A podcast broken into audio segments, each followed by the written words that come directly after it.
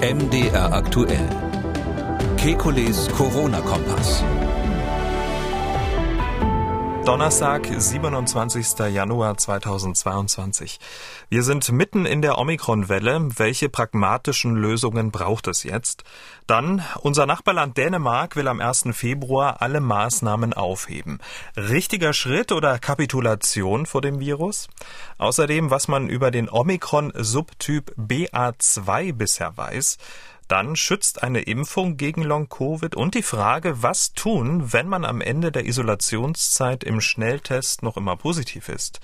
Wir wollen Orientierung geben. Mein Name ist Camillo Schumann. Ich bin Redakteur, Moderator bei MDR aktuell das Nachrichtenradio. Jeden Dienstag, Donnerstag und Samstag haben wir einen Blick auf die aktuellen Entwicklungen rund ums Coronavirus und wir beantworten Ihre Fragen. Das tun wir mit dem Virologen und Epidemiologen Professor Alexander Kekulé. Ich grüße Herr Kekulé. Guten Tag, Herr Schumann. Und wir beginnen die Sendung mal mit einem kleinen Rückblick. Das Coronavirus ist erstmals auch in Deutschland nachgewiesen worden. Ein Mann aus Bayern hat sich mit dem neuartigen Erreger infiziert. Der Patient sei in einem klinisch guten Zustand, heißt es. Wie die Behörden heute Morgen auf einer Pressekonferenz mitteilten, handelt es sich um einen 33-Jährigen, der im Klinikum Schwabing isoliert worden sei. Der Mann habe vorige Woche an einem Meeting im Landkreis Starnberg teilgenommen. Schulungsleiterin sei eine Chinesin gewesen. Heute vor zwei Jahren, also am 27. Januar 2020, wurde der erste Corona-Fall in Deutschland gemeldet. Können Sie sich noch daran erinnern? Was haben Sie damals gedacht, als Sie das gehört haben? Das war eigentlich ein Alarmzeichen nochmal, wo wir danach ziemlich viel Zeit nochmal verstreichen haben lassen, ohne ähm, schnell genug zu reagieren. Man hätte sicher den ersten Lockdown verhindern können, wenn man früher Maßnahmen ergriffen hätte. Aber sonst ist es eigentlich, ähm, sage ich mal, fast schon eine schöne Erinnerung an damals verglichen mit heute, weil äh, man ja immer die Hoffnung hatte, dass, mein Gott, da kommt so ein Virus, das wird wieder weggehen, das wird so sein wie bei SARS-1, was ja 2003 nach ein paar Monaten wieder verschwunden war und ja, hinterher ist alles anders gekommen. Beim 11. September können sich ja die meisten Menschen daran erinnern, wo sie waren, ähm, als ähm, dieses ähm, Ereignis stattfand. Ähm, 27. Januar 2020, können Sie sich da noch erinnern, wo Sie waren und, oder unter welchen Umständen Sie diese Informationen bekommen haben? Oh, das weiß ich nicht mehr. Also damals war es ja tatsächlich so, dass die, die, ähm, wie, wie soll ich sagen, äh, es gab noch nicht so viele Virologen, die sich öffentlich dazu geäußert hatten, haben. Ähm, da war eben der Christian Drosten, der als Corona-Experte natürlich äh, da die Nummer eins war, die gefragt wurde. Und ich bin wahrscheinlich gefragt worden, weil ich mich halt sehr lange mit Pandemievorbereitung äh, beschäftigt hatte und auch mit SARS-CoV-1. Drum war ich zu der Zeit, äh, das ist meine Erinnerung, ständig irgendwo ähm, be beschäftigt. Fragen von Journalisten, aber auch eben dann von Gesundheitsämtern, von ausländischen ähm, äh, äh, Gesundheitsministerien und Ähnlichem zu beantworten.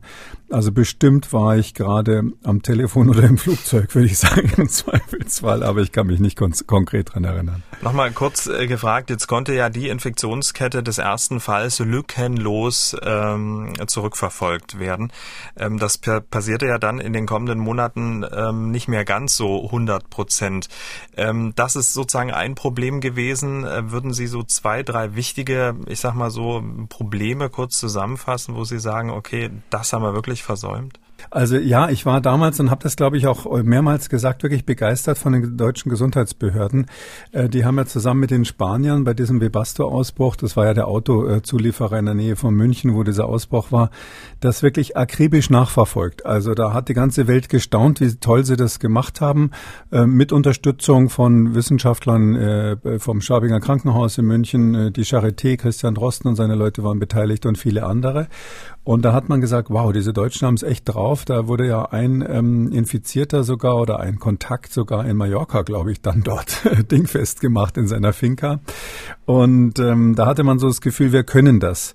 Ähm, danach ähm, hat man aber die Dimension des Problems überschätzt. Das äh, war so ein bisschen so, dass man dachte, bei dem einen Fall bleibt, sondern da meine ich, die Kardinalfehler waren erstens, dass man nicht in Europa, nicht nur in Deutschland, sondern in Europa nicht ähm, frühzeitig geguckt hat, wo weitere importierte Fälle sein können. Also ähm, wenn Sie sozusagen ähm, eine Kakerlacke in der Küche finden, dann weiß jeder, jede Hausfrau, normalerweise sind da noch ein paar mehr, aber die Gesundheitsbehörden haben gesagt, na, das war's jetzt erstmal, das ist kein so europäisches Problem. Und der Kardinalfehler, wenn man von den vielen, äh, die man jetzt nennen könnte, da wird man sicher noch Bücher drüber schreiben, einen benennen darf, der wirklich tödlich war, anders kann man es nicht nennen, dann war das, dass man eben gedacht hat, ähm, dass ähm, das in Europa kein großes Thema ist und während in Norditalien sicher die Katastrophe zusammenbraute, unbemerkt. Und äh, da gab es ja wirklich Hunderte und Tausende von Fällen, die nicht erkannt wurden. Man dachte, das ist die Influenza. Der italienische ähm, Gesundheitsminister hat sogar angeordnet, dass keine PCRs mehr gemacht werden, was die Mailänder am Anfang gemacht haben. Und ähm, so hat man ähm, übersehen äh, oder, oder es geschehen lassen, dass sich dort diese norditalienische Mutation rausgemändelt hat, äh, die ja äh, die erste wirklich pandemiefähige Variante war. Also das war der Erreger, der dann weltweit sich ausgebreitet hat. Das ist nicht der Original Wuhan-Typ gewesen.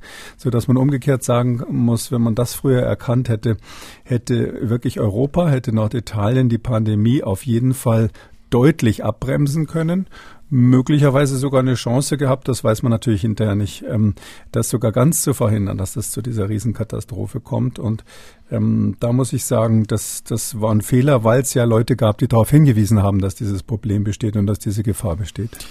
Okay, der Rest ist äh, Geschichte. Wir befinden uns im Hier und Jetzt und das Hier und Jetzt sieht folgendermaßen aus. Über 200.000 Neuinfektionen innerhalb von 24 Stunden, eine deutschlandweite 7-Tage-Inzidenz von über 1000. Und diese ja, enormen Infektionszahlen, die sorgen natürlich auch in den Krankenhäusern für mehr Arbeit, für spürbar mehr Arbeit Während die Belegung der Intensivstation kontinuierlich zurückgeht, was eine gute Nachricht ist, stehen nun die Normalstationen im Fokus. Der Vorstandsvorsitzende der Deutschen Krankenhausgesellschaft Gerald Gass sagt, dass aktuell deutschlandweit mehr als 12.000 Patienten mit Covid äh, dort auf den Normalstationen liegen. Das sei eine Zunahme von rund 15 Prozent innerhalb von sieben Tagen. Dazu kommt, dass auch das Krankenhauspersonal zunehmend krank wird.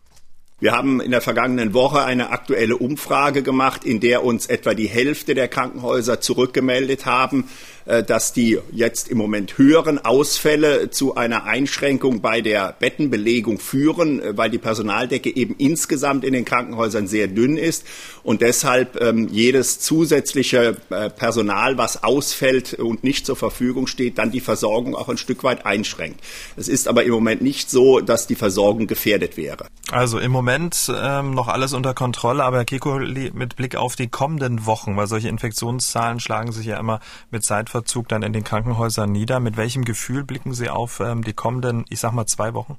Ähm, das wird noch weiter nach oben gehen. Also ich glaube, die Prognose, ich meine, Herr Lauterbach hat das rechnen lassen, dass so Mitte Februar das Maximum erreicht sein könnte, ist, ist sicherlich so als Schätzung nicht falsch. Ähm, plus minus eine Woche, würde ich mal sagen, wird das stimmen. Und die Fallzahlen werden bis dahin weiter hochgehen. Ähm, natürlich auch dadurch die Ausfälle von Personal im weitesten Sinne, nicht nur in Krankenhäusern und in anderen Bereichen der kritischen Infrastruktur, sondern auch im Wirtschaftsleben und sonst wo, bis hin zu irgendwelchen ähm, Eltern, die zu Hause bleiben müssen und dann ihre Kinder betreuen müssen und ähnliches. Die Personalausfälle durch relativ leichte Erkrankungen, die werden unser Hauptproblem sein in allen Ebenen. Ähm, bei den Krankenhäusern, ja, ich glaube, er wollte damit warnen, wenn ich Herrn Gass richtig verstanden habe. Das ist sicher richtig. Dass bis jetzt noch alles in Ordnung ist, da muss man immer aufpassen. Das hat der Mann, der aus dem 30. Stock gefallen ist, auch gesagt, an jedem Stockwerk, wo er vorbeigefallen ist. Bis jetzt ist alles gut gegangen. Aber äh, da muss man eben sehr vorsichtig sein, wenn sowas so massiv ansteigt. Ähm, bis jetzt ist alles gut gegangen, aber das ist wirklich absehbar, dass da Probleme sind und ähm, ja, ich würde ein bisschen die Frage zurückspielen. Ähm, Präsident der Deutschen Krankenhausgesellschaft, ähm, die Warnungen gab es schon vor Weihnachten, dass es genauso kommen würde. Ähm, was ist denn bis jetzt an Vorbereitungen gemacht worden in den Krankenhäusern, um eben Allgemeinstationen und Notaufnahmen äh, dafür zu präparieren? Ähm, Gibt es da Konzepte? Ist da umstrukturiert worden, um darauf sich vorzubereiten? In dem Interview habe ich zu diesem Thema ehrlich gesagt gar nichts gehört. Dazu kommt ja noch, dass ab dem 15. März die Impfpflicht für das Personal in Gesundheits- und Pflegeeinrichtungen kommt. Eine Maßnahme, die die Situation durchaus verschärfen könnte. Da hören wir nochmal Gerald Gass, Vorstandsvorsitzender der Deutschen Krankenhausgesellschaft. Wir versuchen natürlich bis zu diesem Stichtag 15. März alles, um die Mitarbeiterinnen und Mitarbeiter noch zu überzeugen, äh, die sich im Moment noch nicht zu einer Impfung entschließen konnten. Äh, wir hoffen auch, dass einige diesen neuen Impfstoff Novavax dann in Anspruch nehmen äh, und sich damit die Zahlen der Ungeimpften noch reduzieren. Aber wer nach dem 15. März noch, noch ungeimpft ist, der muss damit rechnen, dass er zunächst dann freigestellt wird von der Arbeit und zwar ohne Lohnfortzahlung. Und dann versucht das Gesundheitsamt, den Fällen nachzugehen. Das wird einige Zeit dauern. Aber das sind natürlich Probleme, die uns dann zusätzlich ins Haus stehen. Bis 15. März ist ja noch ein bisschen Zeit. Zeit, aber zu diesem Zeitpunkt werden Menschen sicherlich Hilfe brauchen, die sich im Februar angesteckt haben. Man kann ja jetzt noch nicht abschätzen, auch wie viele Menschen an den Krankenhäusern und in den Pflegeheimen ausfällen werden, weil äh, die Impfpflicht ja einrichtungsbezogen ist, also für den Oberarzt genauso gilt wie für den Hausmeister. Herr Kekule, jetzt waren Sie ja auch für eine Impfpflicht, allerdings für medizinisches Personal. Ähm, ist das wirklich in dieser sich zuspitzenden Situation der richtige Zeitpunkt für diese Maßnahme? Ja, es ist auf jeden Fall der richtige Zeitpunkt, um mal die Frage zu stellen, die Sie gerade gestellt haben. Also äh, ich muss sagen, äh, wir haben ja folgende Situation. Also Omikron macht nun mal, das äh, verdichtet sich praktisch von Woche zu Woche, fast hätte ich gesagt von Tag zu Tag leichtere Verläufe. Es macht nicht die Überlastung in der Intensivstation, sondern das Hauptproblem sind viele leichtere Fälle. Könnte man diskutieren, ob die überhaupt alle ins Krankenhaus müssen, aber die Menschen sind natürlich auch durch die Berichterstattungen verunsichert. Gerade bei Kindern oder in vielen anderen Situationen geht man eben dann sicherheitshalber ins Krankenhaus, wenn es Omikron ist. Ähm, eine Grippe mit gleichen Symptomen würde man wahrscheinlich zu Hause, fast hätte ich gesagt, aussitzen, ausliegen, im Bett ausliegen. Und ähm, deshalb müssen wir uns wirklich überlegen, ob diese Impfpflicht für Personal, die ist ja weiter gefasst worden, als ich das mal vorgeschlagen habe, ob die jetzt zum richtigen Zeitpunkt kommt. Also ähm, das ist immer schwierig, schwieriger für Politiker, ähm, hier so eine Kurskorrektur zu machen, als für so einen Wissenschaftler. Darum gehe ich jetzt mal mit gutem Beispiel voran. Mhm. Äh, ich glaube, es ist tatsächlich so, äh, man muss ja so sehen. Also wenn äh, diese Impfpflicht jetzt, wenn die jetzt dann kommt mit diesem späten mm, Starttermin, die kommt ja viel zu spät für die Omikronwelle. Und wir wissen, dass die Omikronwelle unser aktuelles, jetziges Problem ist. Die Amerikaner sagen immer gerne First Things First, das Wichtigste zuerst. Und danach sehen wir mal. Danach ist nicht klar, wie der Immunstatus der Bevölkerung ist. Vielleicht wird, wie der Kekulé sagt, alles gut oder wie der Lauterbach sagt, alles noch viel, viel fürchterlicher im Herbst. Ich übertreibe jetzt natürlich ein bisschen. Und so, und aber jetzt haben wir einfach dieses akute Problem vor der Nase. Und ähm, da ist es ja so, wenn man jetzt eine Impfpflicht für Klinikpersonal androht, oder beziehungsweise die ist ja schon beschlossen, ähm, und, und, und Pflegepersonal, äh, dann hat man natürlich im Vorfeld schon ähm, Entscheidungen. Die Leute gehen weg, weil sie wissen, dass sie einen neuen Job sich suchen müssen, wenn sie sich nicht impfen lassen wollen. Manche sind auch durch diese ähm, doch recht ähm, rigiden, muss man sagen, Änderungen ähm, der Gültigkeit von Zertifikaten in der Situation, ähm, dass jetzt ihr Impfpass plötzlich nicht mehr gilt oder dass ihre äh, Genesenenstatus ausläuft, weil das ja alles verkürzt worden ist, ähm, so dass ich schon glaube, dass es im Vorfeld zu diesem Termin zu Verschiebungen und auf jeden Fall zu Verstimmungen kommt.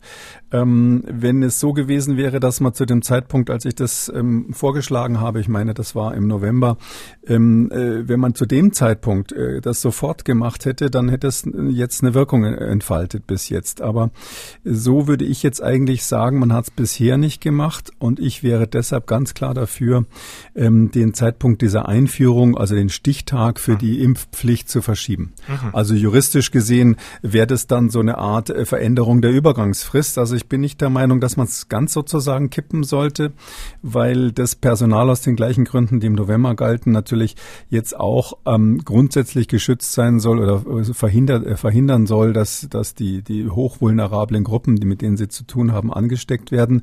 Das gilt ja immer und auch die damals geäußerten Überlegungen, dass man eben sagt, äh, das ist eine Berufsgruppe, der man sowas auch zumuten darf. Wenn jemand so einen sozialen, pflegerischen Beruf macht, dann muss der auch solche Dinge in Kauf nehmen, so wie es Feuerwehrleute gibt, die müssen eben mal auf die Leiter klettern, auch mit dem Risiko darunter zu fallen und ähnliches. Jeder Beruf hat so seine Besonderheiten. Ich finde, man äh, darf und soll das von diesen Menschen abverlangen. Ich glaube auch, dass es für das Selbstbild dieser Berufsgruppe wichtig ist, dass klar ist, dass es auch Menschen sind, die, äh, sage ich mal, wirklich einen sozialen äh, Antrieb haben. Aber zum jetzigen Zeitpunkt mit der Omikron-Welle, wo keiner mehr versteht, was das soll, mit diesen verkürzten Gültigkeiten von G und G und der Gefahr, dass jetzt ausgerechnet in einer Phase, wo wir eben sowieso wissen, dass wir durch Personalausfälle hauptsächlich das Problem kriegen und nicht durch die primären Krankheitsfolgen, mhm. sage ich, verschieben. Impfpflicht, den, die Einführung an dieser Stelle verschieben. Okay, also sozusagen eine pragmatische Schlussfolgerung aus der Gesamtsituation, aber aus Ihrer Sicht nach wie vor äh, schon medizinisch notwendig. Deswegen jetzt die Frage, 15. März soll es ja äh, losgehen. Ähm, um wie viel Wochen, Monate sollte dann die Einführung verschoben werden? Ähm, also es wäre gut, wenn die, ähm, Impf äh, die Impfungen dann wirksam sind zu einem Zeitpunkt, wo die nächste größere Welle kommt. Ich persönlich glaube, dass wir eine schwere Welle nochmal haben im Sinne von Infektionen, nicht im Sinne von mhm. schweren Verläufen im Herbst. Ich glaube, das habe ich vielleicht schon mal gesagt hier, dass Ende Mai ist alles vorbei. Heißt natürlich nicht, dass Corona vorbei ist, aber dass wir jetzt dann ein bisschen Luft haben im Sommer und völlig unklar ist, ob im Herbst überhaupt nochmal eine schwere Virusverläufe kommen. Kann sein, dass das Thema Pandemie, so wie wir es kennen, dann vorüber ist. Das ist ja auch meine Hoffnung und Prognose. Aber keiner weiß natürlich, ob so eintritt. Und darum wäre es gut, wenn wir es dann am Start haben für die nächste Welle, die im Herbst zu erwarten ist, dass wir da für alle Fälle sozusagen gewappnet sind. Bis dahin sind dann ganz klar auch die neuen Impfstoffe da. Man hat dann auch ähm, ähm Praxiserfahrungen, sozusagen Echtwelterfahrungen mit diesen Impfstoffen, nicht nur die Zulassungsstudien. Ja, da wird ja immer gesprochen von Valneva, von Novavax und so weiter. Dann können sich die, sage ich mal, Bedenkenträger, die sich bis jetzt nicht impfen lassen haben, können können sich das noch ein bisschen anschauen. Man hat auch nicht so einen Druck, ähm, was die Lieferung betrifft, weil natürlich die ersten Dosen in die USA und anderswo gehen, um, hingehen und wir nicht die sofort alle in Deutschland am Start haben, so dass wir dann mit einem wirklich guten Konzept, was wir nicht ständig wieder über den Haufen werfen müssen, ähm, für den Herbst impfen. Und ja, für den Herbst impfen muss man halt gucken, wie viele Personen sind es, um die es dann geht und äh, wie lange, wann, wann wird geliefert, wann kann man impfen. Aber ich würde mal sagen, wenn man das auf Juli verschiebt zum Beispiel, ist das weit im grünen Bereich und man hat dann auch hier den Druck aus dem Kessel. Das ist vielleicht das beste Wort. Also in dieser jetzigen Phase der Omikron-Welle, ja, da wird da diskutiert der Deutsche Bundestag über die Impfpflicht und der nächste hat wieder einen Vorschlag und die müssen das machen und die müssen das und jetzt laufen die Zertifikate aus und so weiter. Ich würde da den Dampf rausnehmen im Moment, weil das alles nur ablenkt von dem Problem, was wir jetzt zu lösen haben und das ist eine Belastung der Infrastruktur und der Arbeitswelt durch die Kranken und durch die Quarantänen. Mhm. Auf der anderen Seite haben wir ein sehr, sehr, sehr, sehr schnell verbreitendes Virus, was ja gerade bei den vulnerablen Gruppen dann ähm, sicherlich auch zu ähm, nicht ganz so schweren Verläufen, aber sicherlich auch äh, gerade bei den etwas älteren und Vorerkrankten dann auch zu Todesfällen führen kann. Aber da geht man doch sozusagen jetzt auch schon dann ein gewisses Risiko ein. Ich glaube, wenn man jetzt die Impfpflicht für die ähm, für die ähm, das Pflegepersonal zurückstellt, ist das Risiko überschaubar, weil man muss ja hier sagen, ähm, worum geht's eigentlich bei dieser Impfung? Ähm, da geht's ja nicht darum, dass das Pflegepersonal ähm, jetzt selbst vor schwersten Verläufen geschützt werden soll, weil wir in der Regel da jüngere und gesunde Menschen haben, sondern es geht um die Ansteckungsfähigkeit. Mhm. Das ist aber gerade die Schwachstelle der Impfung. War es schon bei äh, Delta, dass wir wussten, dass es doch viele Impfdurchbrüche gibt. Am Anfang lange Diskussion, ob es die überhaupt gibt, aber inzwischen ist es, glaube ich, ganz klar, bei Delta gab es massenweise Impfdurchbrüche, wes weshalb auch 2G zu Problemen geführt hat. Und jetzt haben wir eben ähm, die Situation bei Omikron, wo es nun von vornherein eigentlich unter den Fachleuten überhaupt keine Streiterei gab, äh, dass also bei die Impfung gegen Omikron, ich sage jetzt mal, fast nicht wirkt, wenn man bezüglich der Infektionsfähigkeit draufschaut. Und äh, natürlich wirkt es bezüglich des Vermeidens schwerer Verläufe. Und mhm. äh, ersteres ist aber der Grund, warum wir das Personal impfen wollen. Und darum sage ich, dass mit diesen Impfstoffen, die jetzt zur Verfügung stehen, äh, auch nach der Omikron-Welle für die Fälle, die dann vielleicht noch im Sommer kommen mögen, eigentlich mit diesen Impfungen nichts gewonnen haben. Zumindest nichts, was jetzt so ein kapitaler Unterschied wäre, ähm, dass man deshalb diese Impfpflicht für das Personal noch unterschreiben muss. Wenn ich, äh, kann ja jeder mal nachhören, wie ich das damals begründet habe, auch in diesem Podcast ja ausführlich. Ähm, da habe ich ja gesagt, es ist mir, es ist eigentlich besser, wenn man von der Grundsituation ausgeht, dass die Menschen erstmal geimpft sind und diejenigen, die ich, also das Personal in diesen Situationen und diejenigen, die ich nachverfolgen muss mit den äh, täglichen PCR-Tests, was ja echt mühsam ist für alle Beteiligten, wo die Tests knapp sind und so weiter, dass das äh, eher die Minderheit ist. Also damit ich sozusagen die Sache leichter strukturieren kann in den Pflegeheimen. Das, aber diese Voraussetzung hat sich ja geändert, weil ich ja im Grunde genommen alle testen muss bei Omikron, weil ich auch die Geimpften natürlich, die sind ja auch eine Gefahr bezüglich Weitergabe. Es kann sogar diese berüchtigte falsche Sicherheit der Impfung eben oder das falsche Versprechen der Impfungen hier durchschlagen, dass die Leute eben denken, sie müssten jetzt keine Tests mehr machen oder nicht mehr so vorsichtig sein, weil sie ja geimpft sind. Und deshalb lange Rede, kurzer Sinn. Ich bin äh, definitiv dafür, die Einführung jetzt äh, der Impfpflicht für ähm, äh, Pflegeeinrichtungen zu verschieben. Aber mit diesen Argumenten, die Sie gerade gebracht haben, dass äh, die Impfung ja einen selber äh, vor schweren Verläufen schützt, aber eben was es wieder, was die Weitergabe des Virus angeht, eben so gut wie überhaupt nicht, wären ja auch die Argumente, die, äh, die ähm, Impfpflicht komplett abzuschaffen. Ähm, ja, das ist, ja, das wäre genauso. Also das wäre die Konsequenz, wenn wir nur diesen einen Impfstoff und nur Omikron hätten. Dann, dann wär, wären sie richtig und dann könnte man sagen, na, die Welle ist dann vorbei, weg mit der Impfpflicht. Ich würde das aber sozusagen als Instrumentarium so lassen. Der Gesetzgeber hat es nun beschlossen, ähm, weil ich schon davon ausgehe, dass wir ähm, über kurz oder lang bei dieser SARS-CoV-2-Epidemie im weitesten Sinne Varianten haben werden, wo man feststellt, es ist ähm, erstens äh, sinnvoll, äh, beim pflegenden Personal eine Vermeidung der Weitergabe zu sichern.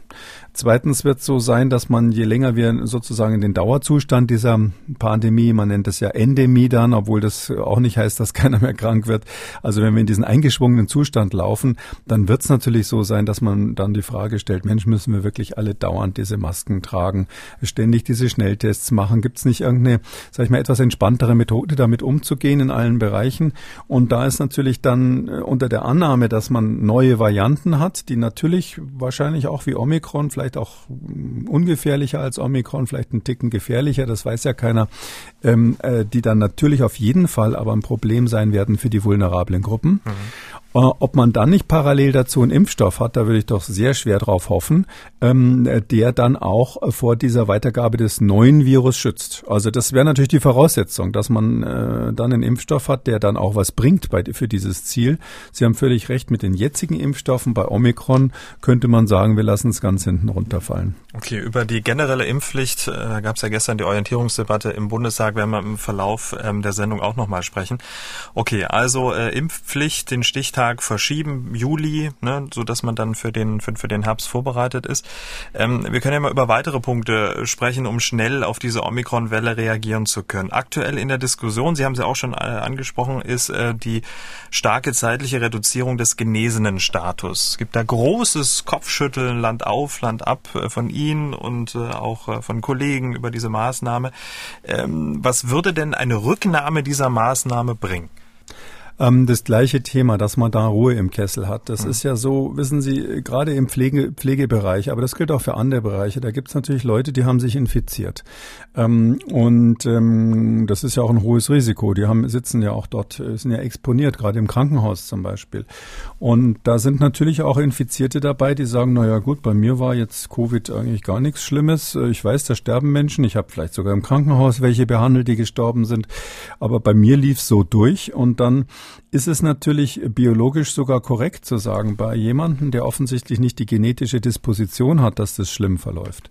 Und ähm, der dann, ähm, ich sag mal, sechs Monate später nochmal eine Infektion hat, in dem Fall sogar mit einem Virus, mit einer Variante, die leichter verläuft, nämlich Omikron ähm, wieso in aller Welt muss der sich impfen lassen? Ja. Und wieso darf der dann nicht diese, ähm, die, die, die Vorteile von 2G genießen, weil, weil die Frist abgelaufen ist? Also das ist, Sie haben es ja richtig gesagt, also die, die Fachleute, die sich bisschen auskennen mit sowas, es gibt leider solche und solche, die schütteln da unisono den Kopf. Das war vom RKI eine äh, unter vielen jetzt nicht so großen Glanzleistungen die am wenigsten glänzende Idee, äh, hier diese äh, einseitig im Alleingang offensichtlich auch zur Überraschung mancher Politiker hier den genesenen Status zu verkürzen. Also deshalb wäre ich dafür wirklich ganz pragmatisch. Äh, ein Vorschlag habe ich gerade schon gemacht mit der Impfpflicht vom Pflegepersonal. Der andere wirklich um ganz pragmatisch, ohne lang da rumzumachen, auf diese Welle jetzt zu reagieren. Äh, wir, äh, wir machen, wir heben das wieder auf mit den drei Monaten Der genesenen Status soll genauso lang sein wie der geimpften Status. Am geimpften Status kann man ja nichts ändern. Der ist neun Monate, da kann man jetzt lang drüber diskutieren, warum der anderswo länger oder kürzer ist.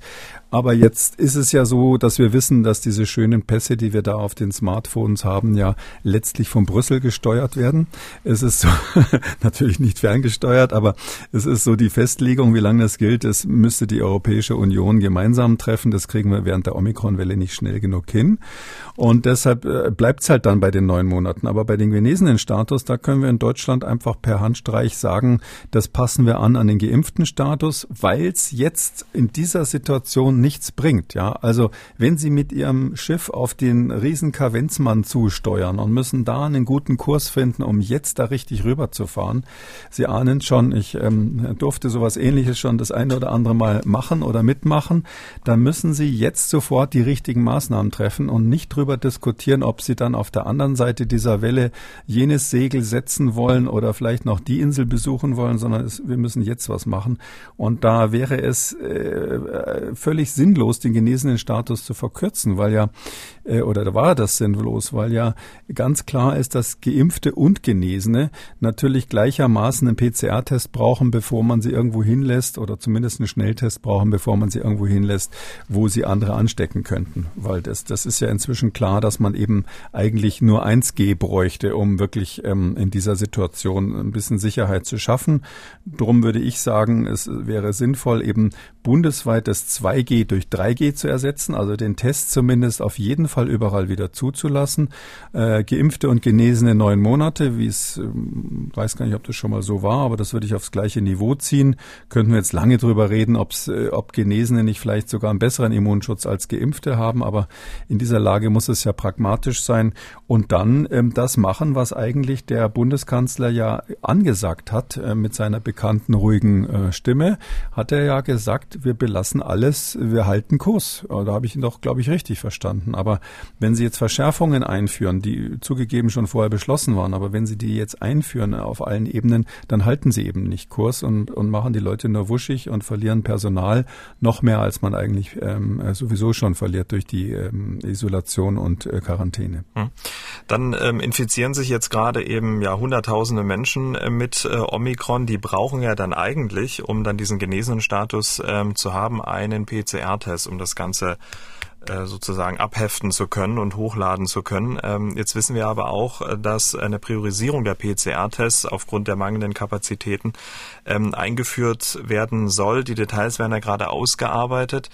Ähm, würden Sie da auch, sage ich mal, eine pragmatische Lösung vorschlagen?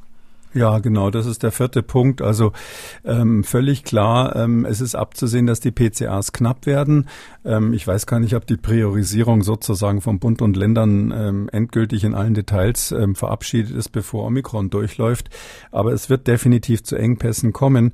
Und ähm, das kann ja nicht sein, dass dann die Genesenen, und da wird es ja viele geben, wenn sie einfach, äh, wenn sie 150.000 Infektionen haben an einem Tag, dann haben sie ja hinterher dafür 150.000 Genesene irgendwann. Äh, ähm, es kann ja nicht sein, dass diejenigen, von denen die jetzt auf den genesenen Status Wert legen, äh, dass die dann ähm, äh, quasi das nicht nachweisen können, weil nach Gesetzeslage brauchen sie dafür einen positiven, also einen PCR-Nachweis, der von einem ähm, dafür zugelassenen Labor auch gemacht wird. Und drum ist der Vorschlag hier klipp und klar, ähm, es muss der genesenen Status ab sofort auch ähm, durch einen positiven Antigen-Nachweis ähm, ähm, nachgewiesen werden können in dieser Omikron-Welle. Natürlich nicht durch einen den man daheim gemacht hat. Ja, das ginge dann zu weit, aber an einer der üblichen ähm, Teststellen, die ja auch ähm, Zertifikate ausstellen, die für andere Zwecke gebraucht werden, äh, holt man sich das Zertifikat und damit soll man dann in der Apotheke den genesenen Status verlängern lassen können oder den genesenen Status eintragen lassen können. Das ist auch aus folgendem Grund, Sie merken schon, ich bin da super pragmatisch, ja. Äh, das ist aus folgendem Grund sinnvoll. Wir haben ja jetzt die Leute, bei denen der Impfstatus ausläuft. Das ist ja jetzt so, ähm, zum 1. Februar ist die erste Kohorte dran, bei denen die Impfpässe plötzlich äh, nichts mehr gelten. Die sollen sich jetzt boostern lassen. Und die, einige hören das vielleicht jetzt überhaupt zum ersten Mal. Uch, da schaue ich mal schnell nach, ob mein Impfpass überhaupt noch gilt.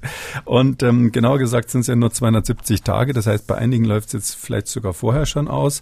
Und dann sind sie in der Lage, dann müssen sie ja ganz schnell was tun. Da wollen sie sich dann wirklich, muss sich dann ein junger Mensch, der zum Beispiel genesen plus einmal geimpft ist, ja, muss der sich als junger Mensch jetzt boostern lassen mit einem Impfstoff, der gegen Omikron sowieso nicht richtig wirkt und vor allem die Übertragung zumindest dann zwei, drei Monate später nicht mehr verhindern kann.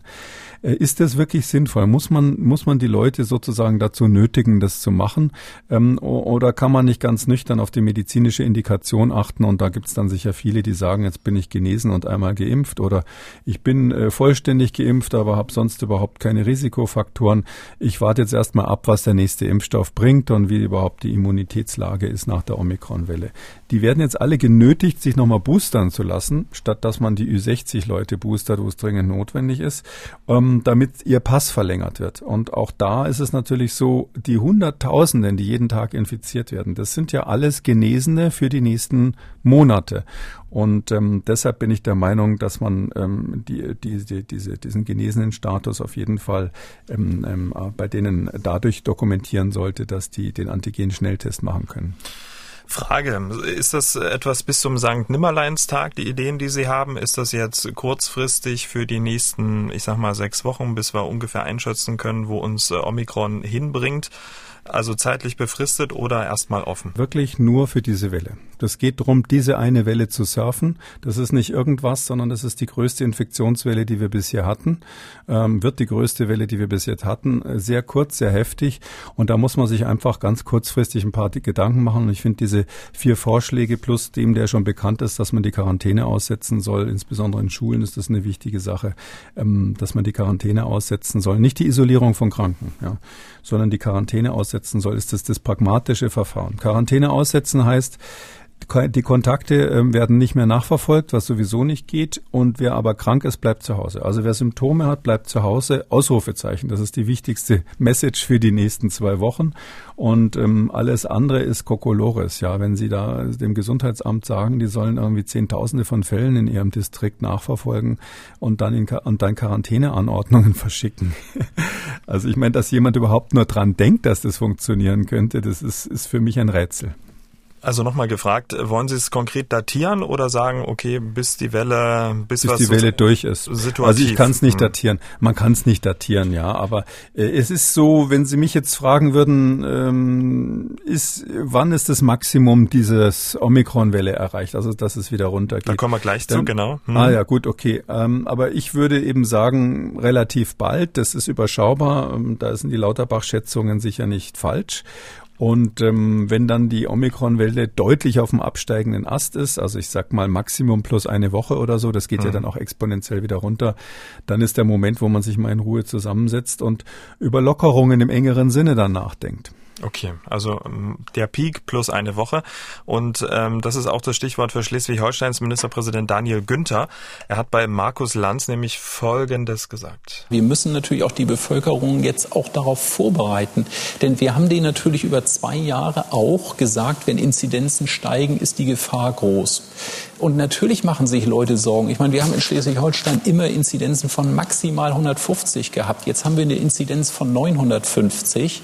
Äh, und jetzt den Leuten in einem Anstieg zu sagen, wir heben alle Maßnahmen auf, ist einfach kommunikativ nicht leicht. Äh, ich glaube, man könnte heute schon Öffnungsschritte machen zu dem Zeitpunkt.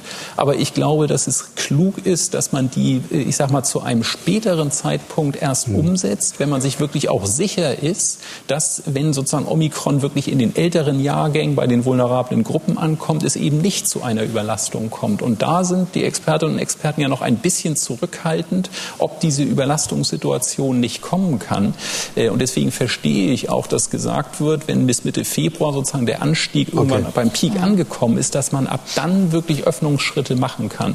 Diese Aussage von Daniel Günther ist für mich so ein bisschen widersprüchlich. Auf der einen Seite sagt er, wir könnten schon öffnen. Das würden die Menschen aber nicht verstehen in dieser Lage, um im selben Atemzug zu sagen, wir warten mal lieber ab nach dem Peak und öffnen dann. Wie sehen Sie es? Ähm, ich fand es jetzt nicht so widersprüchlich. Also ich schätze Herrn Günther sehr. Ähm, es ist so, ich glaube, der hat einfach die Widersprüche, die es gibt, objektiv mal dargestellt. Also so habe ich es eher verstanden. Also äh, es ist ja wirklich ein Dilemma. Also man weiß, dass, ich habe jetzt gerade gesagt, eine Woche nach dem Peak kann man mal drüber nachdenken. Ähm, das ist ja eigentlich das Gleiche, aber ähm, äh, bei ihm fehlt einfach nur die Ansage, was wir jetzt bis dahin machen sollen. Also ich finde es jetzt ähm, ganz nett. In der Talkshow kann man ja über alles Mögliche diskutieren. Das hat ja so einen gewissen Saloncharakter, auch bei Markus Lanz, wo er da gesprochen hat. Aber ähm, da kann man auch so, so Probleme einfach mal so darstellen, wie sie halt so sind, ohne eine Lösung anzubieten. Mhm. Ähm, das hat er jetzt gerade gemacht, ähm, ehrlich. Und äh, ich, mir wäre es lieber gewesen, wenn irgendein Politiker, das muss jetzt nicht der Ministerpräsident von Schleswig-Holstein sein, einfach mal sagen würde, okay, jetzt für diese Welle machen wir eins, zwei, drei. So, also ich habe jetzt mal vier Punkte rausgehaut, ja. Aber kann man noch was anderes machen? Aber ich würde für die jetzige Welle ähm, mir eine Lösung wünschen. Bei seiner Argumentation ist es so, ähm, da, er, er, guckt da noch ein bisschen stark auf die vulnerablen Gruppen. Ich weiß, dass die ähm, Regierungsberater, ähm, die da im Einsatz sind, ja noch sehr stark, da sind ja viele auch noch aus der sogenannten No-Covid-Liga, No-Covid-Fraktion, die sehr stark ähm, noch ähm, Unsicherheit haben letztlich, ob nicht Omikron doch noch bei den vulnerablen Gruppen durchschlagen könnte, äh, wie es Herr Lauterbach vor Weihnachten gesagt hat und auch die, die Expertenrat vor Weihnachten gesagt hat, dass wir dann Lockdown brauchen, um zu verhindern, dass es dann massenweise Tote gibt und solche Sachen. Ähm, also da, ähm, da sind viele noch nicht so ganz von abgekehrt und sagen, wir wollen es uns noch mal eine Weile anschauen, weil wir den positiven Signalen noch nicht ganz trauen. Ähm, ich äh, verurteile das gar nicht. Also jeder muss so seine Position haben. Der eine ist sich halt irgendwann sicher, äh, wann er sozusagen ähm, den nächsten Schritt machen kann. Der andere braucht noch ein paar mehr Daten. Das äh, ist völlig in Ordnung. Und ähm, Herr Günther hat so ein bisschen wiedergegeben die Position der sehr, sehr Vorsichtigen, die auch jetzt immer noch nicht glauben, dass Omikron eben auch in Deutschland nicht zu einer Überlastung der Intensivstationen führen wird, die immer noch Angst haben, dass es zur Triage kommen muss, weil wir unsere, unsere älteren Leute nicht behandeln können. Ähm, das sind meines Erachtens Dinge, die vom Tisch sind, weil wir das in anderen Ländern einfach definitiv nicht gesehen haben, auch solchen mit schlechteren Intensivkapazitäten als bei uns. Aber ich respektiere das natürlich, wenn, wenn jemand anders sagt, er will da lieber etwas vorsichtiger sein. Aber wie auch immer, die mhm. werden sich alle einig sein, sobald diese Welle vorüber ist, weil ähm, ich sage jetzt so eine Woche nach dem Peak, zwei Wochen nach dem Peak, nach dem Höchstwert, sieht man ja schon ab, wie dann die Krankenhausbelastung ist. Und ich sage Ihnen, ähm, äh, das natürlich ist das eine Aussage über die Zukunft, wo keiner weiß, wie es ist, aber ich sage, das Hauptproblem werden die Ausfälle durch leichte und mittelschwere Erkrankungen beim Personal und die Quarantänen sein und nicht, dass die Krankenhäuser massenweise Intensivpatienten haben. Selbst von unseren drei Millionen ungeimpften Ü60 ähm, äh, ist es so, die werden nicht massenweise jetzt die Krankenhäuser füllen. Aus verschiedenen Gründen wird es nicht dazu kommen. Das würde eher dafür sprechen, dass wenn der Peak erreicht ist, plus eine Woche, vielleicht zwei Wochen, dass man dann eben nicht gleich alle Maßnahmen ähm, wieder zurücknimmt, weil eben das Virus da ist, ähm, sich weiter verbreitet und ähm, die, ähm, ja, die kritische Infrastruktur nach wie vor möglicherweise noch ein Problem bekommen wird. Ja, genau. Also wenn man zurückfährt, muss man das ja auch vorsichtig machen. Äh, beim Autofahren ist ja auch nicht so, dass man mit Volldampf aufs Gaspedal äh, latscht und dann auf die Bremse als nächstes, sondern man macht beides mit Gefühl. Und hier ist es auch so, dass wir mit Gefühl wieder rausbremsen müssen. Sonst gibt's natürlich dann äh, überschießende, noch stärker überschießende Infektionen in dem Bereich, wo wir die Menschen brauchen. Dann sind dann alle Kindergärten plötzlich geschlossen und die Schulen geschlossen und was weiß ich, äh, unsere geliebten Handys werden nicht mehr geliefert, weil keine Leute mehr da sind, die die ausliefern und, und äh, die schönen gelben Autos, die immer die äh, Pakete nach Hause bringen, sind plötzlich weg, weil das Personal da fehlt. Das sind ja ganz viele Dinge, die jetzt gar nicht zur kritischen Infrastruktur im allerengsten Sinn gehören, die aber echt nervig sind, ja, bis hin zu der Frage, wenn jetzt meine Lieblingsnudelsorte nicht mehr im Supermarkt ist, das ist ja, braucht man ja auch nicht unbedingt.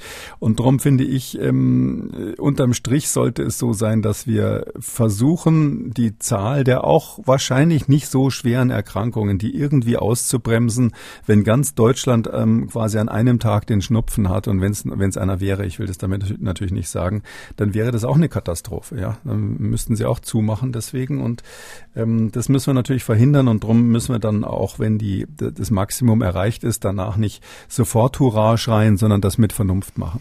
Eine Verständnisfrage noch, weil Sie gesagt haben, dass äh, die RegierungsberaterInnen möglicherweise noch, Sie vulnerablen Gruppen so stark im Blick haben. Ähm, was spricht denn dagegen? Weil die Impflücke gibt es nach wie vor. Wir haben ein sehr stark verbreitendes Virus und ähm, wir wissen ja noch nicht, äh, wie sich diese Welle entwickeln wird. Ähm, dass sozusagen auf der Intensivstation es mal wieder zu einem äh, Anstieg kommen kann, ist schon rein rechnerisch äh, vorhersehbar, aber wir wissen ja nicht, was sozusagen am Ende ist. Also warum haben Sie sozusagen nicht mehr so eine Angst vor, vor der Ansteckung der vulnerablen Gruppen? Ähm, naja, es ist aus verschiedenen Gründen. Also ähm, ich will es nicht sagen, das habe ich glaube ich auch vorhin deutlich gemacht, dass das falsch ist, so vorsichtig zu sein. Ähm, und Herr Günther hat das ja auch geäußert, dass er diese sehr vorsichtige Linie im Auge hat.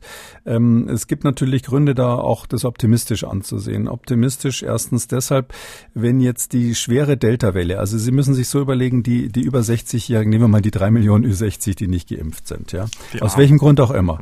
Ähm, die sitzen irgendwo in Deutschland verteilt. Manche Leute sagen, die wären in ihrer Heimat besonders häufig oder, oder in Bayern irgendwo im Osten und in anderen bestimmten Regionen der Republik. Aber die sitzen irgendwo und haben es ja bis jetzt offensichtlich überlebt, sonst würden sie ja nicht mehr mitgezählt. Das stimmt. Das heißt, sie haben sich ein Verhalten angeeignet, wo sie offensichtlich aus welchen Gründen auch immer mit dem Virus bis jetzt nicht so viel Kontakt hatten. Also Delta, Alpha, was es nicht alles gab vorher. Äh, und zweitens ist es so, ähm, dass äh, möglicherweise sind da auch viele dabei, die schon ähm, infiziert waren. Mhm. Das wissen wir auch nicht. Und ähm, in dieser Situation haben wir jetzt ein Virus, was leichtere Verläufe macht. Und zwar deutlich leichter. Also das, je mehr Daten man da hat, desto eindeutiger ist es, dass Omikron eben die oberen Atemwege befällt, dass äh, es kaum zu Intensiveinweisungen kommt, dass das sogar dass die Altersstruktur eine andere ist. Es gibt eben so ähnlich wie bei der normalen Grippe äh, den U-förmigen Verlauf, der äh, U-förmige äh, diese U-Form der schwersten Verläufe. Das heißt, mhm. ganz junge und sehr alte haben schwere Verläufe. Ähm, das ist bei dem klassischen ähm, Covid ja anders. Da gibt es dann nur bei den Alten diesen rapiden Anstieg und so weiter und so weiter. Also eine lange Liste äh, und viele, viele Studien, die zeigen, dass es einfach fast schon ein anderes Virus ist. Und ähm, vor diesem Hintergrund sage ich jetzt mal, ja, das sind die drei Millionen, die haben es bis jetzt irgendwie durchgehalten. Jetzt kommt ein anderes Virus, was oder ein ähnliches Virus, was ähm, leichtere Verläufe macht. Wieso soll jetzt plötzlich dieser, dieser Crash auf den Intensivstationen passieren? Aber wie gesagt, also das ist das eine. Das andere ist die Beobachtung aus dem Ausland, wo man eben ähm, gesehen hat, dass es dort auch nirgendwo ähm, bisher zu Überlastungen der Intensivstationen kam. Einzige Ausnahmen sind bestimmte Regionen in den Vereinigten Staaten. Da ist aber wirklich die Struktur ganz anders. Da könnten wir jetzt lange drüber warum, reden, warum das da so ist. Und das war auch nur sehr kurzzeitig. Ähm, und deshalb haben wir in Deutschland halt, wenn man die Frage Intensivüberlastung kommt, ja, nein, sich anschaut, haben wir auf der einen Seite mehr Intensivkapazität bei uns, eine, äh, eine Alters, also bei den älteren Leuten Menschen, die wohl schon wissen, wie sie dem Virus entgehen können, sage ich mal, zumindest die sich anderweitig wissen, wie sie sich schützen können. Äh, und wir haben auf der anderen Seite natürlich eine etwas größere Zahl ähm, von ähm, Ungeimpften in dieser Altersgruppe bei mehr Intensivbetten. Und da sage ich, also mein Gefühl ist, das könnte knapp gut gehen mit den Maßnahmen, die wir schon ergriffen haben. Äh, wir brauchen keine zusätzlichen Maßnahmen. Und ich glaube, das ist ja ähm, d'accord mit der Bundesregierung. Ähm, und die zusätzlichen Maßnahmen, die eben jetzt anstehen, über die wir vorhin gesprochen haben, Verkürzung der G-Regelungen, also der Anerkennung von irgendwelchen Impfzertifikaten, Zertifikaten, ähm, äh, Impfpflicht für Pflegepersonal und so weiter. Das sind ja alles Dinge, die uns in dieser Welle sowieso nicht helfen. Das sind ja Maßnahmen, die uns zwar Restriktionen auferlegen, vielleicht zusätzlichen Personalmangel verursachen, die aber jetzt ja nicht dazu führen, dass mehr oder weniger Menschen auf der Intensivstation landen. Hm. Schauen wir ins Ausland, äh, das Stichwort viel schon.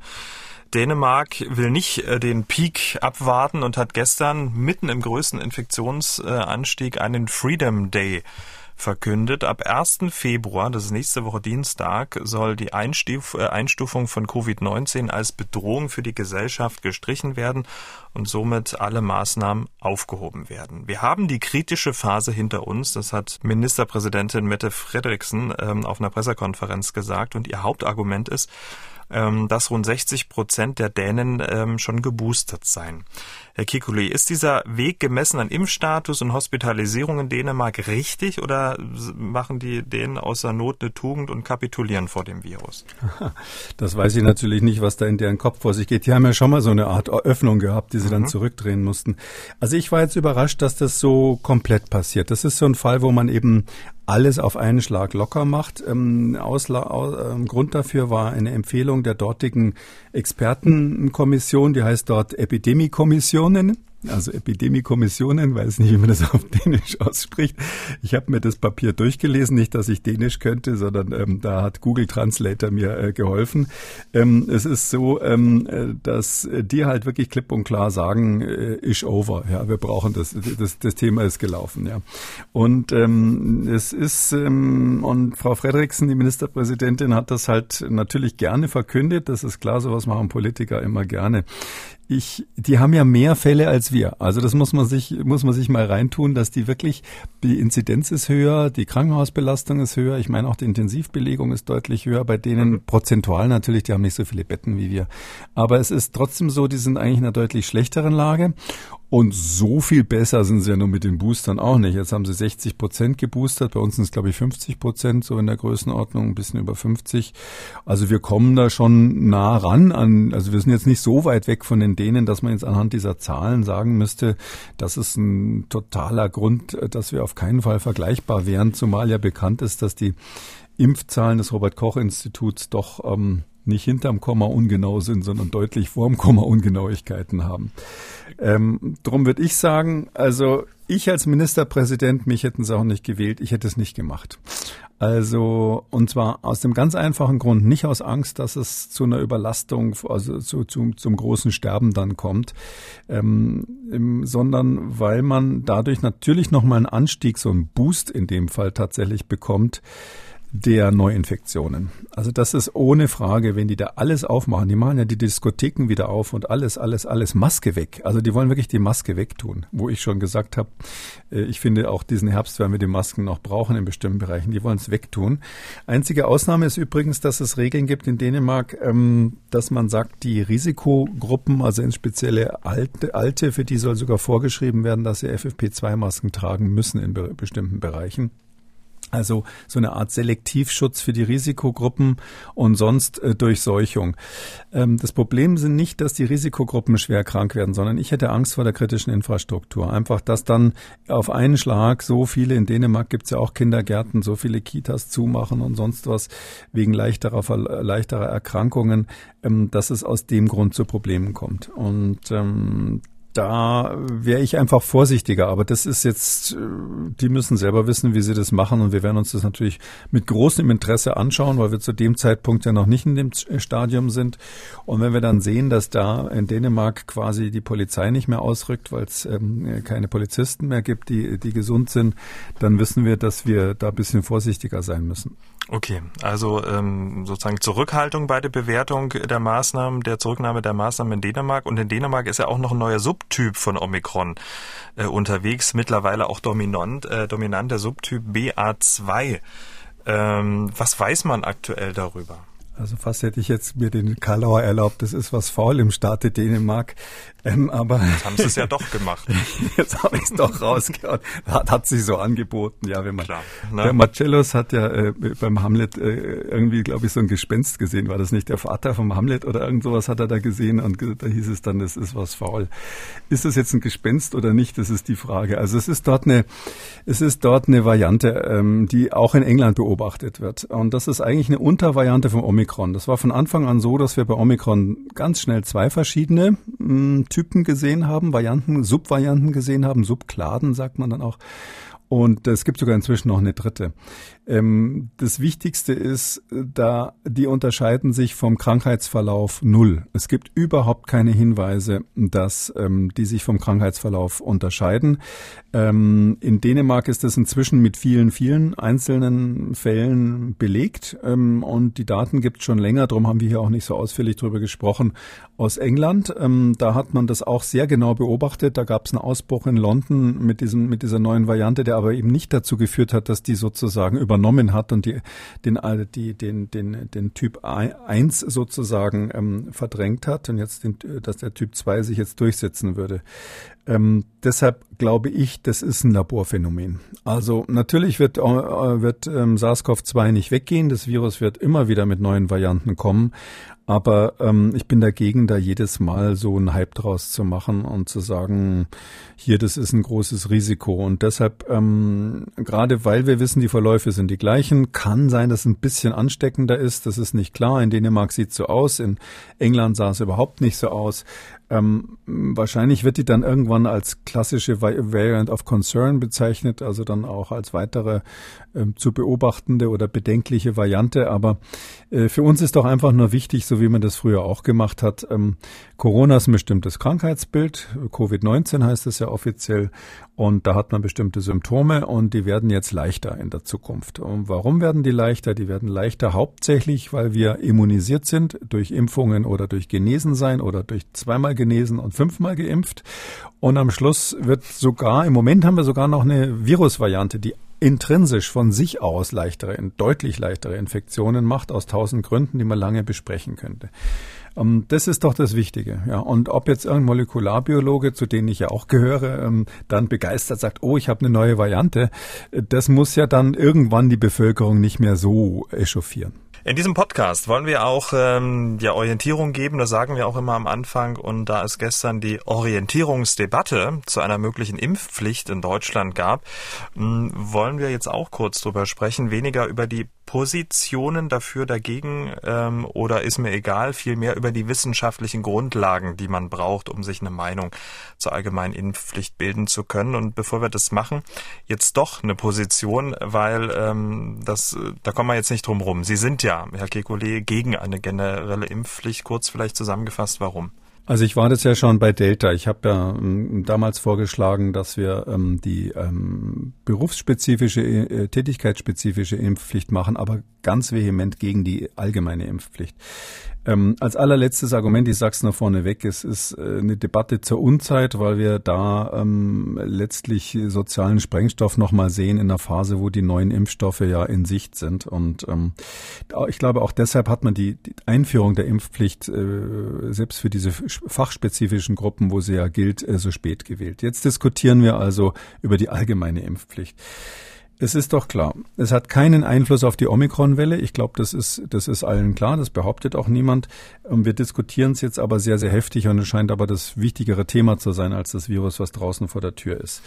Das eigentliche Argument war ja immer, wir müssen die Impfpflicht haben, weil ähm, äh, wir verhindern müssen, dass die äh, Gesundheitsinfrastruktur überlastet wird, insbesondere die Intensivstationen, weil dann jemand, der seine Wahloperation für irgendwas machen muss, äh, nicht angenommen wird, weil die Krankenhäuser voll sind mit Impfunwilligen, wie das manchmal genannt wurde, oder sogar Impfverweigerern.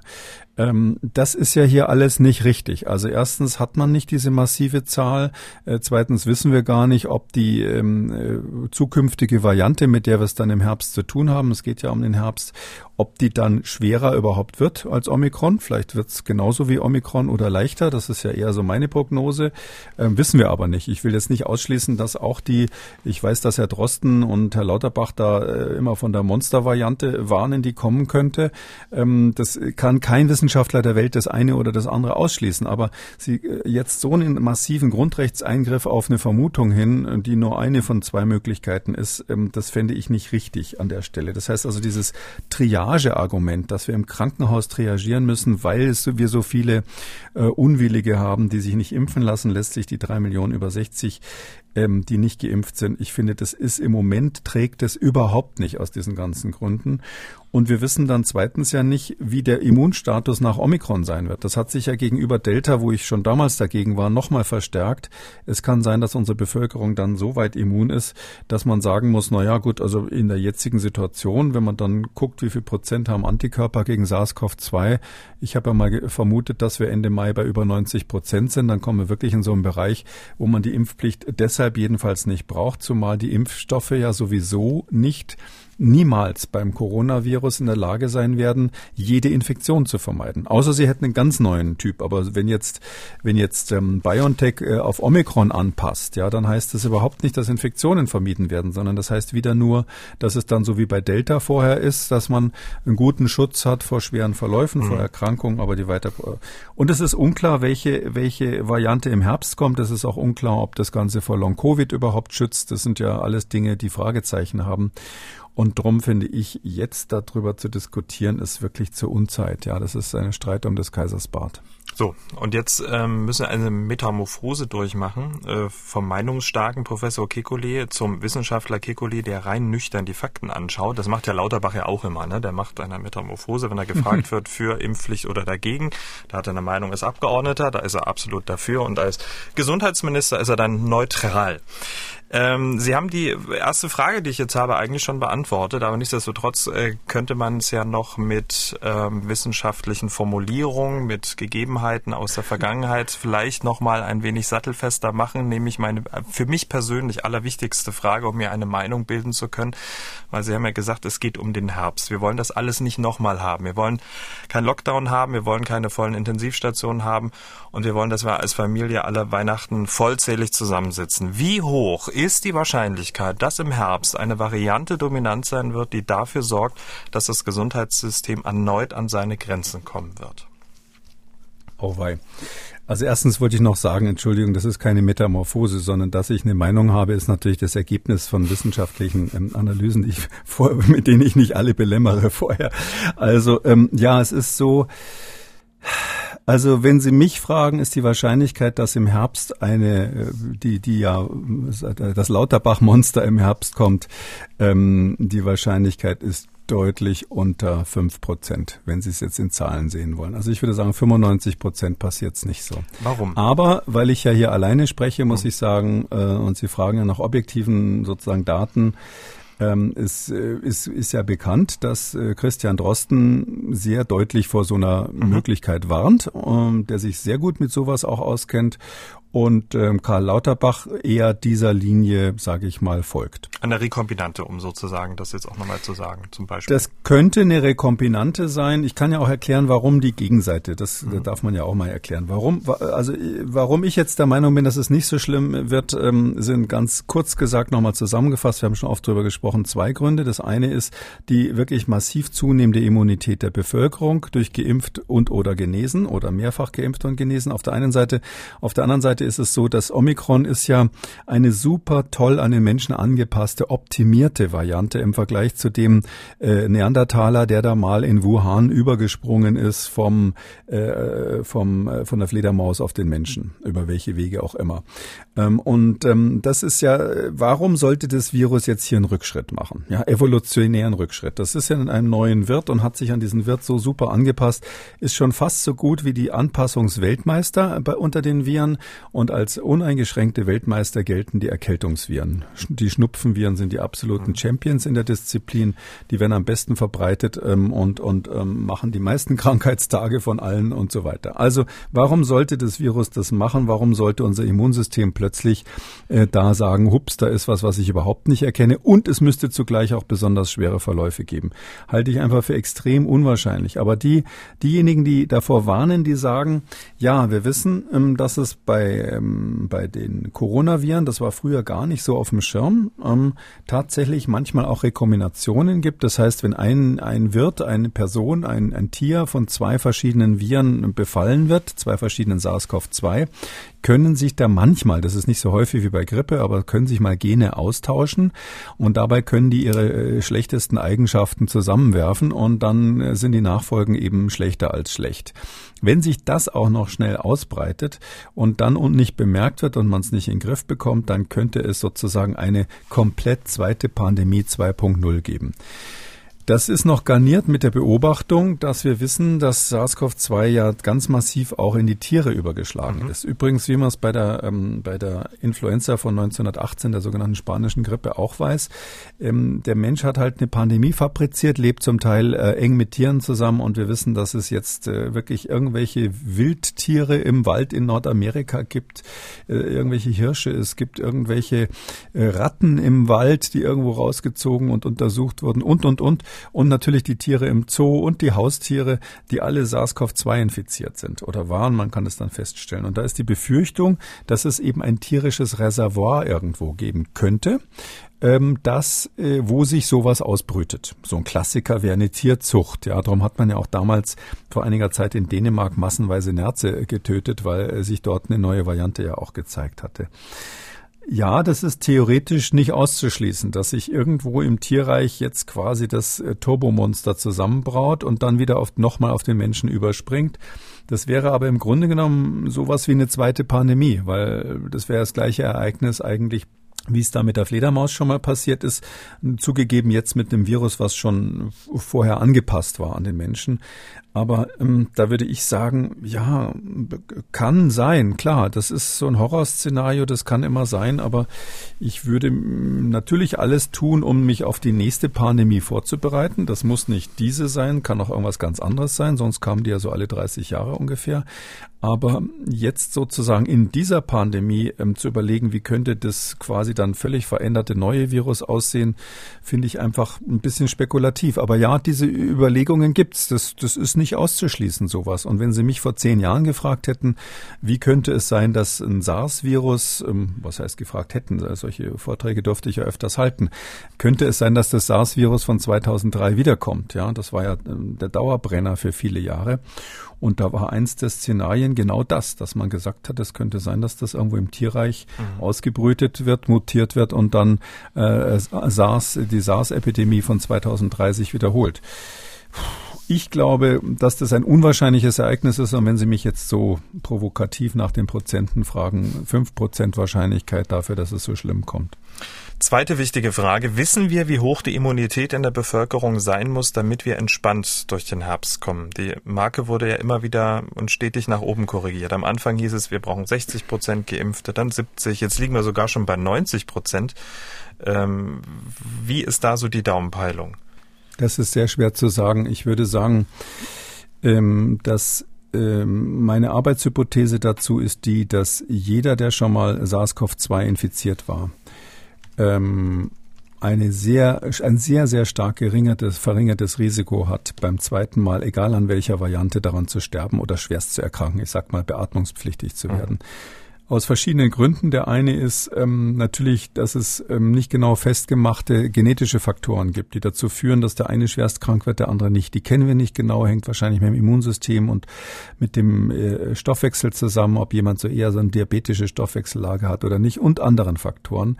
Ähm, wer sowas hat, der hat beim ersten Mal einen schweren Verlauf und der hat möglicherweise beim zweiten Mal wieder einen schweren Verlauf. Aber wer beim ersten Mal ähm, relativ glimpflich durchgekommen ist, hat eine geringe Wahrscheinlichkeit beim zweiten Mal jetzt plötzlich, die Gene haben sich ja nicht geändert, mit einer anderen Variante dann viel schlimmer betroffen zu sein. Wissen wir natürlich nicht, aber das ist so meine, meine Arbeitshypothese. Ähm, von der Grundlage würde ich sagen, ähnliches gilt für die Impfung. Da ist es nicht ganz so eindeutig, aber ich würde sagen, dass die, die vollständig geimpft sind, auch ein deutlich verringertes Sterbensrisiko haben. Die, die Statistiken gehen ja von zehnfach bis zwanzigfach aus. So in dem Bereich liegt es. So dass man sagen muss, wenn wir mh, mm, davon ausgehen und wenn wir hoffen dürfen, dass keine neue Variante kommt, die sehr gefährlich ist und einen massiven Durchbruch macht, massiven Impfdurchbruch macht, dann würde ich sagen, wenn wir 90 Prozent ähm, Menschen haben, die auf die eine oder andere Art schon Kontakt ähm, mit dem Virus hatten oder geimpft sind ähm, und die restlichen 10 Prozent jetzt nicht ausgerechnet die Risikogruppe sind, sondern mhm. normal verteilt über die Gesamtbevölkerung, über alle Altersgruppen hinweg, dann ist das etwas, womit wir leben können. Also mit 90 Prozent Immunen, wie auch mhm. immer Immun, ähm, Teilimmunen können wir leben. Aber das, die Antwort hängt eben davon ab, wie die neue Variante dann aussieht im Herbst. Nicht? Mhm. Wenn Sie irgendwie tatsächlich so ein Ding haben, was erstens überall Durchbrüche macht und zweitens dann wieder besonders schwere Verläufe. Ich sag mal, es müsste ja nur ein Omikron sein, also ein Virus, was die Fähigkeit von Omikron hat, quasi jeden äh, Geimpften und Genesenen nochmal zu befallen, aber dann irgendwas auslöst, was wir nicht haben wollen. Das kann ja auch was ganz anderes sein, ja, dieses exotische Phänomen, dass die Geruchsstörung weg ist plötzlich bei SARS-CoV-2. Das war ja, das war ja eine echte Überraschung für alle Beteiligten. Da hat das Virus sich was Nettes ausgedacht. Jetzt stellen Sie sich vor, beim, bei der nächsten Variante kriegen die Leute Sehstörungen, ja. Äh, da sind sie schon gar nicht mehr so entspannt. Und ähm, deshalb muss man schon aufpassen, ähm, es kann irgendwas Kleines sein, was so ein Virus dann unangenehm macht. Und wenn es dann zusätzlich äh, die Fähigkeit hat, äh, Immundurchbrüche zu machen, dann brauchen sie eben mehr als 90 Prozent Immunisierung. Mhm. Und dann braucht man eben auch den neuen Impfstoff. Darum ist es, wäre es völlig falsch, als Virologe oder Epidemiologe jetzt zu sagen, wir bleiben da nicht am Ball. Aber die Frage ist doch, ähm, ob wir als Gesellschaft insgesamt zur Sicherheit mal unsere Wirtschaft und unser Sozialleben und unser psychisches Leben weiter runterfahren, fast hätte ich gesagt ramponieren, ähm, um äh, diesem Virus für alle Fälle mal irgendwie äh, möglicherweise besser gegenüberzutreten oder ob wir da eine vernünftige Balance finden und die, äh, die, die Vorbereitung auf dieses Virus dann mehr oder minder den, den Virologen überlassen, so wie die Staudämme an der Nordsee ja auch nicht von jedermann gebaut werden, sondern gibt es spezielle Trupps, die sowas können. Hm. Ähm, die Frage ist ja, wissen wir eigentlich, wie immun mittlerweile nach zwei Jahren Pandemie ähm, die Bevölkerung in Deutschland ist? Ihr Kollege, der Virologe Hendrik Streeck, hat diese Woche bei Markus Lanz zur Immunität der Bevölkerung Folgendes gesagt. Und dann würde ich erstmal eine Studie durchführen und die Frage stellen, wie viele in Deutschland haben eigentlich derzeit überhaupt keinen Schutz. Also keine Schutzwirkung durch natürliche Immunität oder Schutzwirkung nach Impfung. Und dann würde man ja erstmal verstehen. Wir wissen ja gar nicht, wie viele in Deutschland geimpft sind. Wir reden immer von der Mindestimpfquote, die wir im Moment haben. Wir wissen nicht, wer Schutz hat und ja. wir wissen gar nicht, über was für einen Prozentsatz in der Bevölkerung wir eigentlich reden, womit wir solche drakonischen Maßnahmen einführen wollen wie die Impfpflicht. Stimmt das? Hat er da recht? Ja, das ist ähm, hätte von mir sein können, ja. Also drakonisch würde ich jetzt bei der Impfpflicht nicht sagen, ja. Aber ähm, Nein, aber das so, wir, ganz die kurz, Überlegung wir, ist ja, dass wir nicht wissen, ähm, wie der Immunstatus. Nein, natürlich nicht. Weiß äh, keiner. Nein, das war doch am Anfang, äh, wenn Sie sich erinnern, wir haben ja so fast schon Jubiläumssendung dann demnächst. Also wenn Sie sich erinnern, ganz am Anfang haben wir doch immer genau diese Frage gestellt und gesagt, man müsste mal einfach wissen, wie groß die Dunkelziffer ist. Da gab es doch dann Studien, die gemacht wurden. Ich kann mich erinnern, in Baden-Württemberg bei Schülern wurde untersucht, wie viel Prozent Prozent Antikörper haben und sowas. Es gibt unzählige, Robert, es gibt unzählige ja, serologische ja, Studien in Deutschland. Ja, ähm, ja. Nur, die werden offenbar nicht wissen, zusammengefasst. Ne? Äh, genau, also Robert Koch Institut hat dann irgendwie immer wieder angekündigt, wir machen jetzt ein ganz großes Ding, da werden wir es ganz genau wissen. Es ist aber nie, das Ergebnis nie verkündet worden davon, ähm, aus verschiedenen Gründen. Der eine ist eben, ähm, dass wir ähm, am Anfang waren wir nicht ganz sicher, ob der Nachweis von Antikörpern, die man so im normalen Test macht, ob der überhaupt korreliert mit Immunität und wie weit. Also dieses IgG, wie wir sagen. Korreliert das von der Größenordnung her oder äh, überhaupt, wenn es vorhanden ist, mit Immunität? Ähm, heute wissen wir, dass dieses IgG ganz gut korreliert mit den sogenannten neutralisierenden Antikörpern. Das ist eigentlich am Anfang überhaupt nicht klar gewesen. Das heißt also auch mit denen, die wirklich im Ernstfall in der Lage sind, das Virus Virus wegzufangen, wenn es dann mal ins Blut kommt. Aber die Immunität ist ja viel mehr als das. Die Immunität sind eben auch T-Zellen, diese, äh, diese Lymphozytengebundene Abwehr. Die Immunität sind spezifische Antikörper auf den Atemwegsschleimhäuten, die heißen dann IgA in dem Fall. Die Immunität, äh, Immunität sind aber auch, äh, wie wir schon seit einiger Zeit wissen, ein lernendes, angeborenes Immunsystem, dass das eben nicht, wie man früher dachte, quasi null Gedächtnis hat, sondern das kann sich bis zu einem gewissen Grad auch einstellen, ein bisschen sozusagen dazulernen auf neue neue, ähm, äh, auf neue Reize. Und all das zusammen ist, wissen wir nicht. Und äh, Hendrik Streeck hat völlig recht.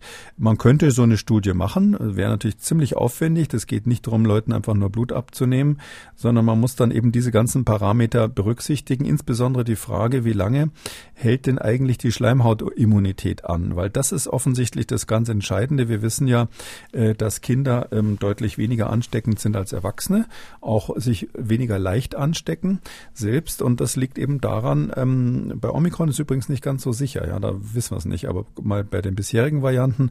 Ähm, und da, das liegt eben daran, dass diese schleimhautgebundene Abwehr bei denen so gut funktioniert.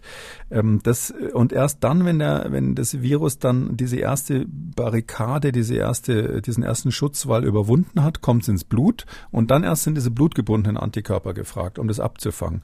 Und Sie merken schon, es ist so ein ganzes Konzert, sodass wir jetzt nicht so einfach aus irgendwelchen Untersuchungen, die man machen müsste, Schleimhautimmunität, Blutimmunität, zelluläre Antikörper, mhm. und dann müsste man irgendwie versuchen, daraus ein Bild zu machen, wie wahrscheinlich ist es oder wie gefährlich wäre sozusagen äh, die nächste Welle. Das ist nicht so einfach. Was einfacher ist, ist zu sagen, wie viel Prozent haben irgendeine Sorte von Antikörpern. Ähm, und ähm, ja, was würde uns das sagen? Dann, dann wüssten wir immer noch nicht, ob die nächste Variante, die da im Herbst kommt, ähm, diesen Antikörpern sozusagen den Vogel zeigt und trotzdem alle infiziert, so wie das Omikron ja im, einfach im Moment mhm. ja macht. Okay, ähm, letzte abschließende Frage, wenn man sich impfen lässt und ähm, wäre natürlich die große Frage, auch gerade wenn man eine Infektion durchgemacht hat, die Angst vor Long-Covid. Schützt denn eine Impfung auch vor Long-Covid? Also der Vergleich Infektion und Impfung. Ja, das wüsste ich gerne. Also es ist so, es gibt äh, Daten auch aus Israel jetzt aktuell, die sagen, mh, epidemisch gesehen schützt die, verhindert die Impfung Long-Covid. Nicht zu 100 Prozent, aber Long-Covid ist bei Geimpften seltener. Das muss man definitiv sagen. Da spielen natürlich viele Störfaktoren eine Rolle. Ja, also ähm, der wichtigste ist, ähm, dass natürlich Leute, die wissen, dass sie geimpft sind und dass ihnen in Anführungszeichen sozusagen nichts passieren kann, die, wenn die dann Symptome haben und trotzdem infiziert werden, dann fühlen die sich natürlich ganz anders. Ja, dann wissen die, also ja, ich habe jetzt äh, Corona, aber ich bin ja geimpft, da werde ich jetzt nicht dran sterben ähm, wenn Sie mit so einer entspannten Grundeinstellung da reingehen, dann sind Sie auch nicht so sensitiv auf die Symptome, die dann hinterher vielleicht darauf hindeuten könnten, dass vier, vier Wochen nach der ursprünglichen Infektion irgendwas immer noch nicht ganz in Ordnung ist. So definiert man ja Long-Covid im Moment, dass man sagt, Symptome, die länger als vier Wochen bestehen. Ähm, andere, die ungeimpft sind und äh, große Angst haben davor, dass irgendwas äh, jetzt passiert, weil sie jetzt doch sich das Virus geholt haben, was sie immer vermeiden wollten, sind natürlich in einem ganz anderen Panikzustand, zumindest so im Durchschnitt. Ähm, und äh, da sehen Sie schon, da haben Sie das erste, den ersten Bias, den ersten Störfaktor Confounder, der Ihnen die Studien ganz schön versauern kann. Wir haben ja schon mal gesprochen über den äh, über den ähm, Nocebo-Effekt beziehungsweise Placebo- und Nocebo-Effekt. Also dass die, sag ich mal, die Psychologie im weitesten Sinn doch ganz massiv da mitspielt, äh, wie man sowas empfindet. Gerade wenn es neurologische Symptome sind, wie bei Long-Covid, da sind ja ungefähr 25 bis 30 Prozent äh, sind ja neurologisch. Ähm, und deshalb würde ich sagen, die Studien deuten darauf hin, auch äh, Labordaten deuten darauf hin. Meine Vermutung ist, dass es tatsächlich eine deutliche Reduktion von Long-Covid-Fällen gibt durch die Impfung aber bewiesen ist es bisher nicht. Okay, da zieht man einen Strich drunter. Ähm, unsere kleine Orientierungshilfe zur Impfpflichtdebatte. Wir hoffen, wir konnten ein bisschen weiterhelfen. Wir kommen damit abschließend zu den Fragen unserer Hörerinnen und Hörer. Herr Meier hat angerufen. Er und seine Familie äh, befinden sich in Isolation, nachdem sie alle positiv getestet wurden. Wir haben soweit keine großartigen Symptome, so ein bisschen, ähm, vielleicht hört man es, so ein bisschen ist die Nase dicht, aber sonst ansonsten überhaupt nichts mehr. Meine Frage ist jetzt, bin ich jetzt noch infektiös nach Ende der Isolationszeit, wenn mein Selbsttest positiv zeigt? Oder kann ich ähm, ruhigen Gewissens jetzt wieder unter Leute gehen? Vielen Dank für die Beantwortung der Frage. Ja, ich hoffe, die Frage ist nicht zu lange her. Ähm, bitte nicht unter Leute gehen. Also der Antigen-Schnelltest hat da ja eine andere Aussagekraft als die PCR. Bei der PCR haben wir schon ein paar Mal drüber gesprochen, dass die eigentlich fast schon zu empfindlich ist für die Fragestellung, ist jemand ansteckend oder nicht. Manchmal gibt es ähm, Werte, die liegen also ähm, über 30 von der ähm, von dem CT-Wert. Da weiß man, da ist dann so wenig Virus drinnen, äh, dass das wohl nicht mehr reicht, um groß, groß, großartig Menschen anzustecken, zumindest nicht mehr auf die Distanz. Und die PCR weist ja auch nur die RNA nach, also das, das Genom, die genetische Information des Virus kann kann sein, dass das Virus gar nicht mehr vermehrungsfähig ist oder schon längst kaputt gegangen. Die Immunzellen haben das kaputt gemacht. Es liegt irgendwo noch ein bisschen RNA rum und die findet, wird dann von der PCR gefunden. Ganz anders bei den Antigen-Schnelltests. Das sind ja Tests, die Proteine nachweisen, Eiweißmoleküle, die Bestandteil des Viruspartikels sind. Das heißt also, wenn die positiv sind, dann sind da Viruspartikel drin und zwar auch nicht zu wenige, weil die ja bekanntermaßen auch eine gewisse Schwäche haben, dass sie nicht so nachweisstark sind. Die sind nicht so sensitiv. Und das heißt, wenn einer mit einem Antigen-Schnelltest, und der Test richtig gemacht wurde natürlich, ähm, jetzt ähm, klar positiv ist und, wie man es gerade gehört hat, auch noch so ein bisschen belegte Stimme hat, dann bloß nicht rausgehen. Ähm, mit äh, hoher Wahrscheinlichkeit sind sie noch ansteckend. Damit sind wir am Ende von Ausgabe 270. Vielen Dank, Herr Kekulé. Wir hören uns dann am Samstag wieder, dann zu einem Fragenspezial. Bis dahin. Gerne bis Samstag, Herr Schumann. Sie haben auch eine Frage und wollen was wissen, dann schreiben Sie uns mdraktuell-podcast.mdr.de oder rufen Sie uns an, kostenlos 0800 300 22 00. Kekules Corona-Kompass als ausführlicher Podcast unter Audio und Radio auf mdr.de, in der ARD-Audiothek, bei YouTube und überall, wo es Podcasts gibt. An dieser Stelle ein Podcast-Tipp. Hören Sie doch mal in die Wirtschaftsprüfer rein. Der Podcast der Wirtschaft so erklärt, dass man sie auch versteht. In der aktuellen Folge geht es um die Frage, wie sicher ist unsere Rente? Die Wirtschaftsprüfer überall, wo es Podcasts gibt. MDR aktuell. Kekules Corona-Kompass.